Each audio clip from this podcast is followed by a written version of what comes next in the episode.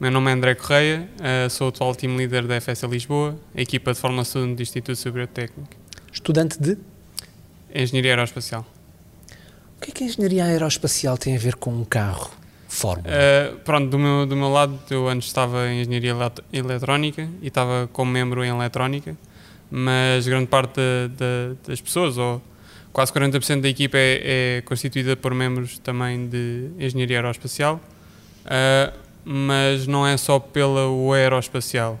Há também a parte aerodinâmica, que, que é focada em, na, na, própria engenharia aeroespacial, uh, mas depois também há a parte de gestão, a parte eletrónica, a parte de estruturas também. Uh, tudo o que nós usamos no carro também é usado na, na indústria aeroespacial, por isso meio que tem a ver também com, com, com o carro.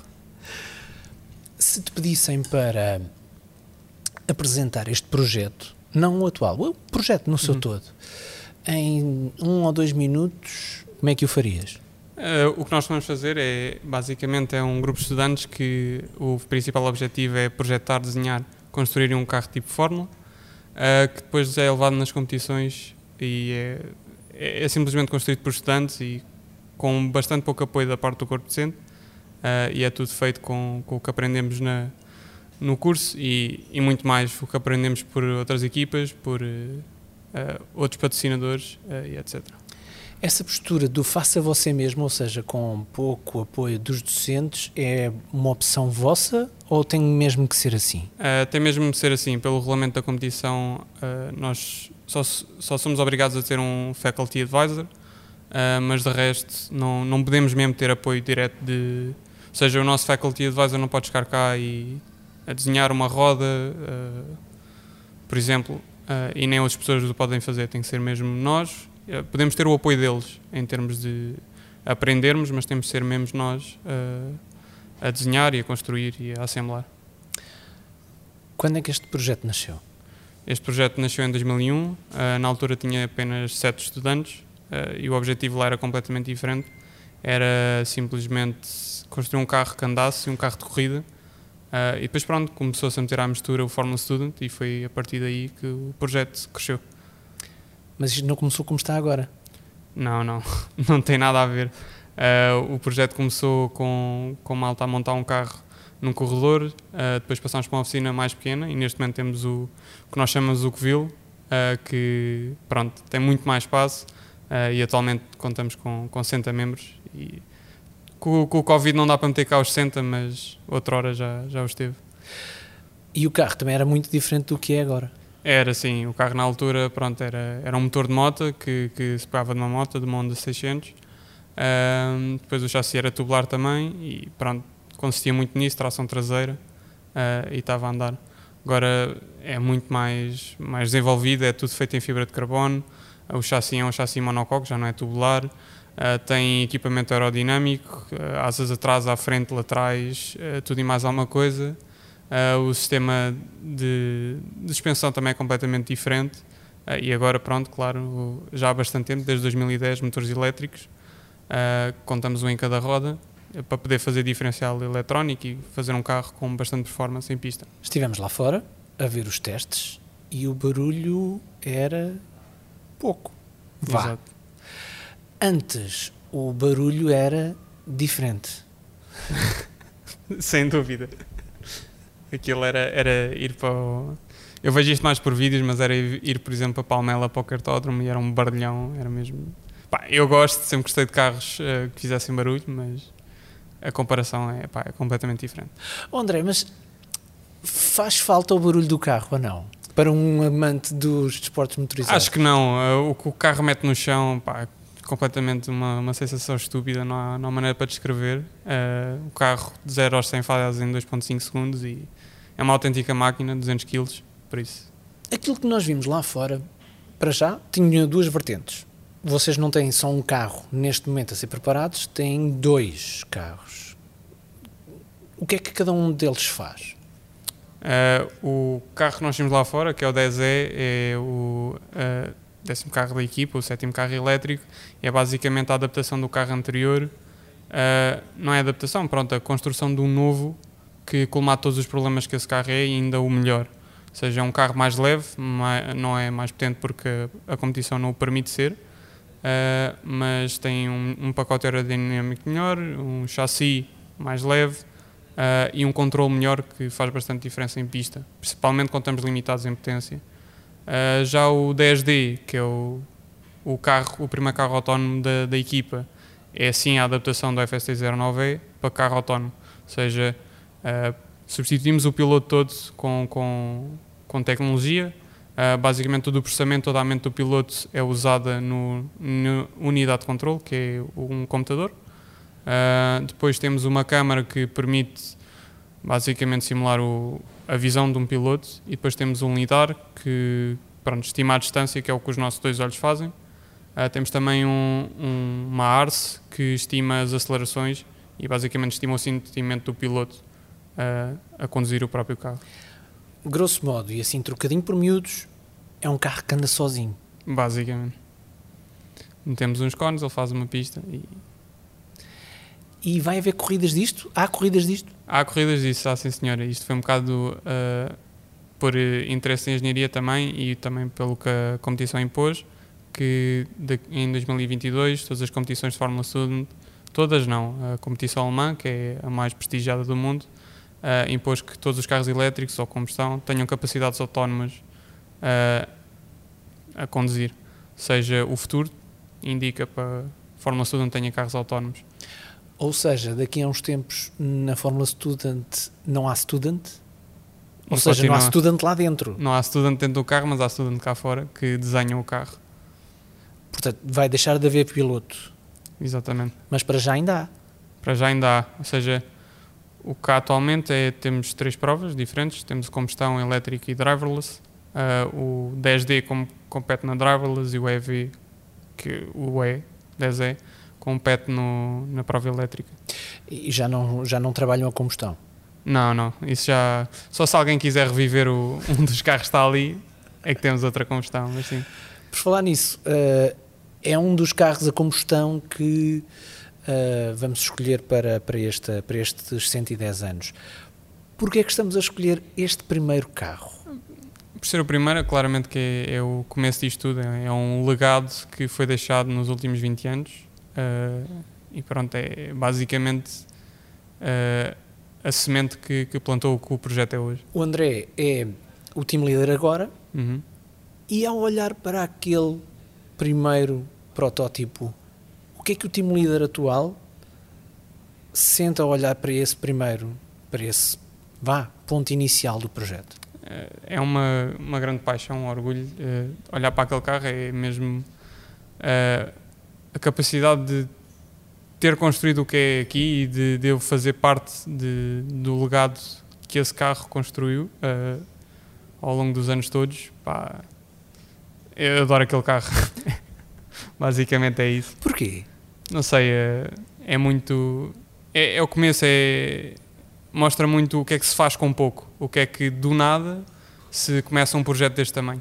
Mas o carro agora é completamente diferente, portanto, eh, o, o, o que é que te liga a esse carro? Só mesmo a paixão? Não, não, também é as pessoas que nos puseram até aqui. Como assim? Fala-me disso. Ou seja, uh, pronto, todos os anos há, há, um team leader e isso foi passando de team leader para team leader. Uh, e grande parte do que um team leader deve saber é tudo o que nos levou até aqui, como é que o projeto começou, quais é que eram as capacidades na altura, como é que evoluiu, como é que o que é que é a diferença de carro para carro e como é que isso se assemelha às condições que, que, que a equipa tinha na altura uh, e que pronto que decisões é que foram feitas e porquê. Já agora, o que é que um team leader do passado pensará ao ver os vossos carros atuais? recentemente, por acaso, falei, falei com ele e uh, para eles é, é, como se fosse um filho a crescer, um, vários filhos, entre aspas.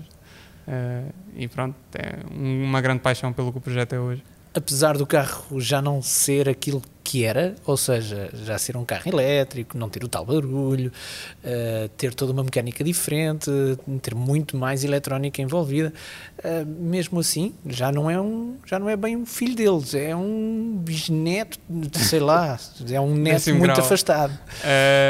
Sim, porque nós não construímos propriamente o carro do zero, ou seja, o nosso conhecimento é passado de ano para ano uh, e vai ser feita uma evolução. Ou seja, é claramente normal uh, o 01 ser diferente do 02, o 02 do 03 e por aí fora, e chegámos a este ponto em que uh, temos um carro completamente diferente do 01, uh, mas que o conhecimento foi todo passando de geração em geração até chegar a este. Ok, completamente diferente, mas há alguma coisa do, alguma coisa do 01 ainda no, nos 10? Uh, se fosse é só patrocínios, que patrocínios fomos mantendo ao longo de um tempo, e também o técnico. Portanto, não há nada mais igual entre um carro e outro, entre o primeiro e o último. Uh, material, não. Já, já, já foi tudo mudado. Embora um tipo como eu, que percebe pouco destas coisas, não sejam assim tão diferentes, não parecem assim tão diferentes. À vista. Uh, pois, à vista não, porque pronto, é um carro de corrida, vai para a pista e anda rápido, mas, mas é, é, completamente diferente. A tecnologia que está por trás, uh, a própria agilidade do, do, carro. Se um piloto sentar no 01 conduzir e sentar no 10, uh, vai sentir uma diferença completa. Uh, quer seja apoio do carro, o equilíbrio do carro, a própria downforce que, que a aerodinâmica faz. Este FST é bom, ou seja, ganha provas? Como é? Em que campeonatos é que este carro participa? As provas que nós normalmente competimos e que vamos competir outra vez este ano é na FSS em Espanha, no circuito da Catalunha, e na Alemanha, em Hockenheim, uh, no Hockenheim Ring. Uh, e são provas internacionais? São provas internacionais. Equivalente a campeonato que europeu? Uh, mundial? Não, mundial. Nós chega a haver equipas de todos os cantos do mundo, Índia, Estados Unidos, Brasil, por exemplo. Somos os melhores do mundo? Não somos os melhores do mundo, mas estamos na parte uh, de cima do, do World Ranking.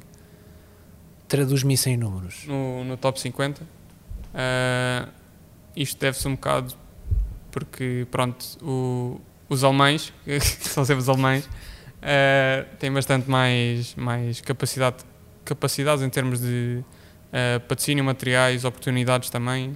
Uh, eles estão no meio da indústria automóvel e, e, pronto, isso é um grande fator. Também os pilotos são bastante bons. E o que é que um David uh, português consegue fazer contra um Golias internacional? Ou seja, o que é que este Fórmula Student, uh, em que é que este Fórmula Student consegue surpreender o, as, as, equipas potencialmente mais fortes? basicamente é o que conseguimos fazer com tão pouco.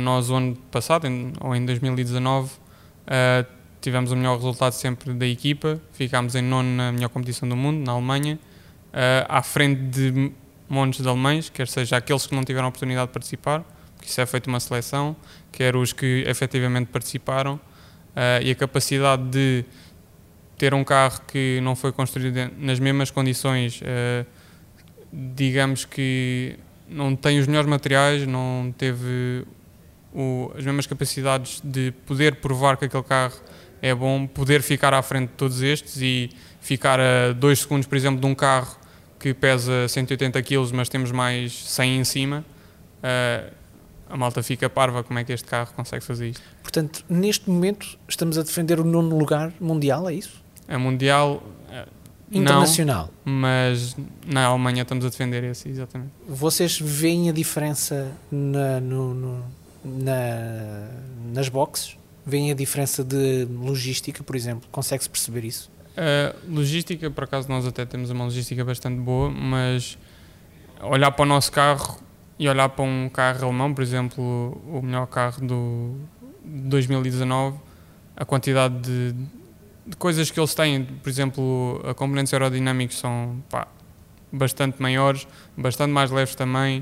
Uh, nós, por exemplo, a pegar no carro no, no próprio monocoque uh, conseguimos com uma pessoa, mas ainda com alguma dificuldade, eles pegam com uma mão, porque pronto, bastante mais leve. Uh, e pronto, em termos de, de, de, facilidade de obter ter recursos, é bastante isso, vê-se nas pitches, mas o que nós conseguimos atingir eh, no ponto em que já estamos nas competições já, já é bastante. Não deve ser uh, isento de peripécias ir a uma prova internacional com a casa às costas. Uh, o que é que normalmente acontece assim, mais. mais vá, menos formal? o que, o que farta de acontecer são sempre histórias para contar. Qualquer malta que teve cá e que fala comigo e contamos histórias, há sempre qualquer coisa. Sempre nas viagens das competições, ou seja, Uh, há malta que vai de avião, que pronto, às vezes perde um bocado esta oportunidade, mas a malta que vai de carrinho há sempre peripécias. Há, por exemplo, em 2019 tivemos que ficar parados numa portagem, não numa portagem, numa estação de serviço em França, porque tínhamos peso a mais nas carrinhas uh, e tivemos de estar à espera que alguém viesse com uma carrinha buscar material para depois, para depois seguirmos. Distribuir? Para distribuir melhor? Exatamente, para distribuir e não, não passarmos o limite de peso na mesma. Uh, e há histórias de malta a jogar a bola na estação de serviço, de repente chegar a polícia, perguntar o que é que nós estamos lá a fazer e que não é permitido, mas pronto, foram simpáticos até e deixaram-nos ficar lá uh, pronto, durante um tempo. Uh, pá, passa muito por isso, há sempre peripécias. Onde é que se dorme nessas viagens? normalmente são em hostéis não muito, não muito bons, mas há sempre. Há, há sempre malta estrangeira e assim um bocado uh, sketchy, digamos assim. Uh, mas pronto, nada que, que um bando de quase assim, três carrinhas mais um carro, pá, e 15 pessoas não. Até uma vez nós parámos numa estação de serviço e estava lá outra equipa e nós ali a espreitar o carro dele quando não estava ninguém. Também é engraçado. Um, e dos tempos passados, uh, o que é que te contaram desse tipo de, de desse tipo de situações? Era, era ainda mais mirabolante ou uh, as coisas mantêm-se mais ou menos iguais? Não nas competições, mas como era o primeiro carro, uh, malta passar quase dois meses a tentar perceber como é que se fazia uma coisa, enquanto agora, pá, na altura em 2001 não havia internet como há agora, não havia livros como há agora, era sempre tentar descobrir como é que uma suspensão se fazia em dois meses, enquanto agora é um processo bastante eh, rápido. Depois disto, depois dos carros autónomos, eh, onde é que pode parar a evolução de um carro destes? Pode parar? Pergunto. Uh, pois, isso é uma excelente pergunta. O incrível é que às vezes uma pessoa pensa que isto não tem mais nada para evoluir, mas há sempre uma equipa ou, ou nós até que desenvolvemos uma coisa.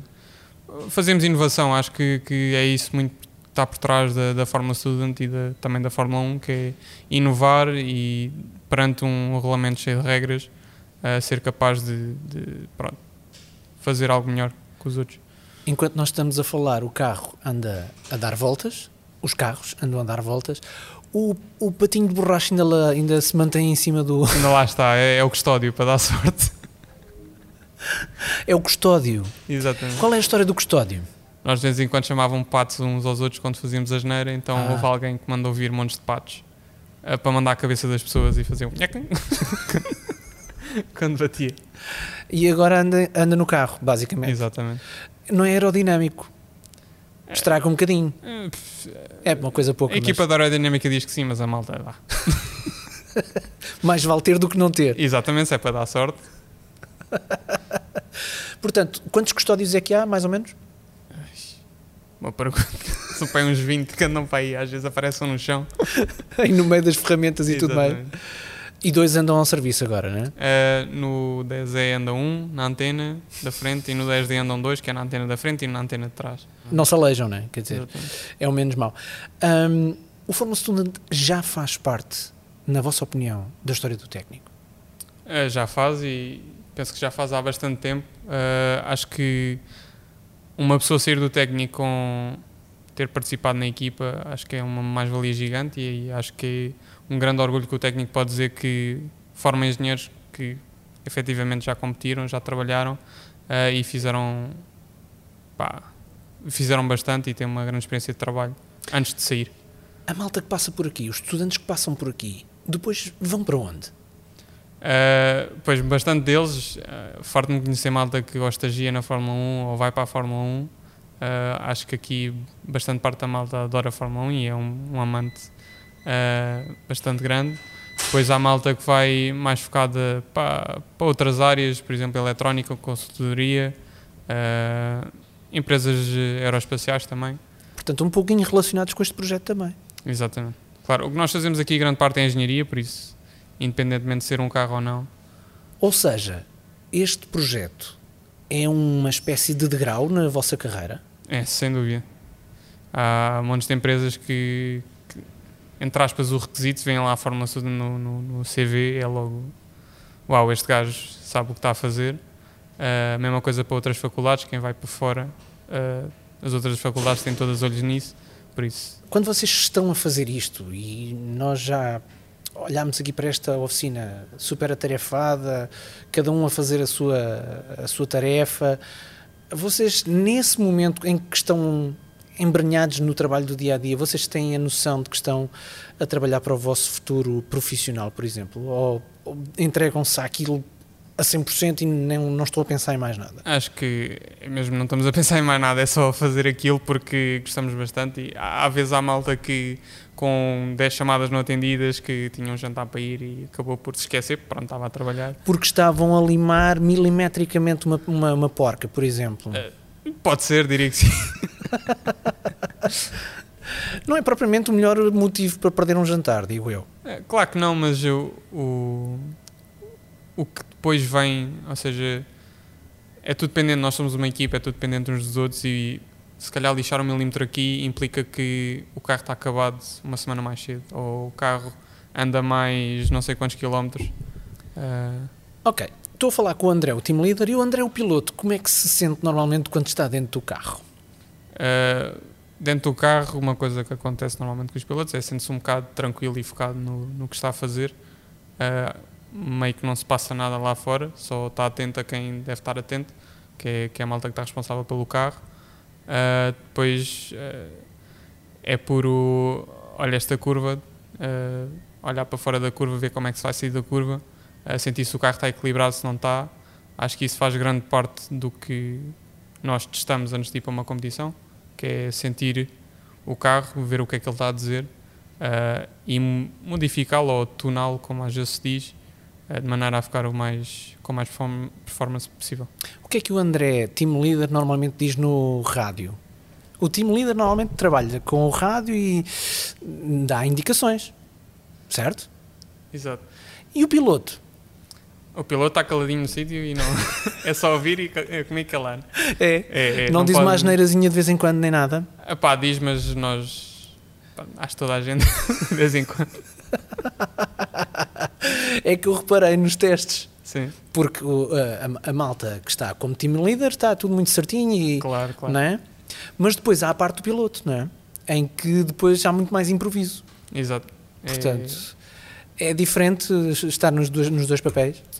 É bastante dif diferente, não, não, não, se compara, principalmente porque quando estou num, estou focado numa coisa, não estou focado completamente noutra coisa, ou seja, não, tem que saber dividir como deve ser, senão estar a, a misturar as duas coisas, por exemplo, uh, estar dentro do carro e, por exemplo, vamos pensar no pior caso possível, uh, espeto com o carro, pá, naquele momento não pode ser, se eu fosse team leader, ah, partiste do carro, então não tens cuidar, não sei o quê. Naquele momento é tipo perceber o que é que aconteceu, porque é que eu perdi o carro de tal maneira que, que se partiu e o que é que se pode fazer para melhorar.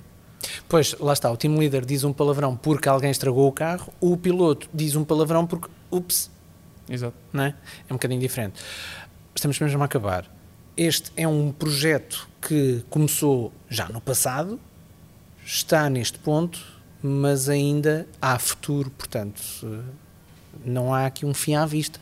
Exato, não, não há todo, é cada vez mais evoluir. Agora, pronto, a questão dos carros autónomos, ainda temos bastantes anos para continuar a evoluir e fazer carros melhores. Uh, mas sim, acho que atualmente não, não há propriamente uma visão de para quando é que se calhar vamos deixar de fazer carros ou não.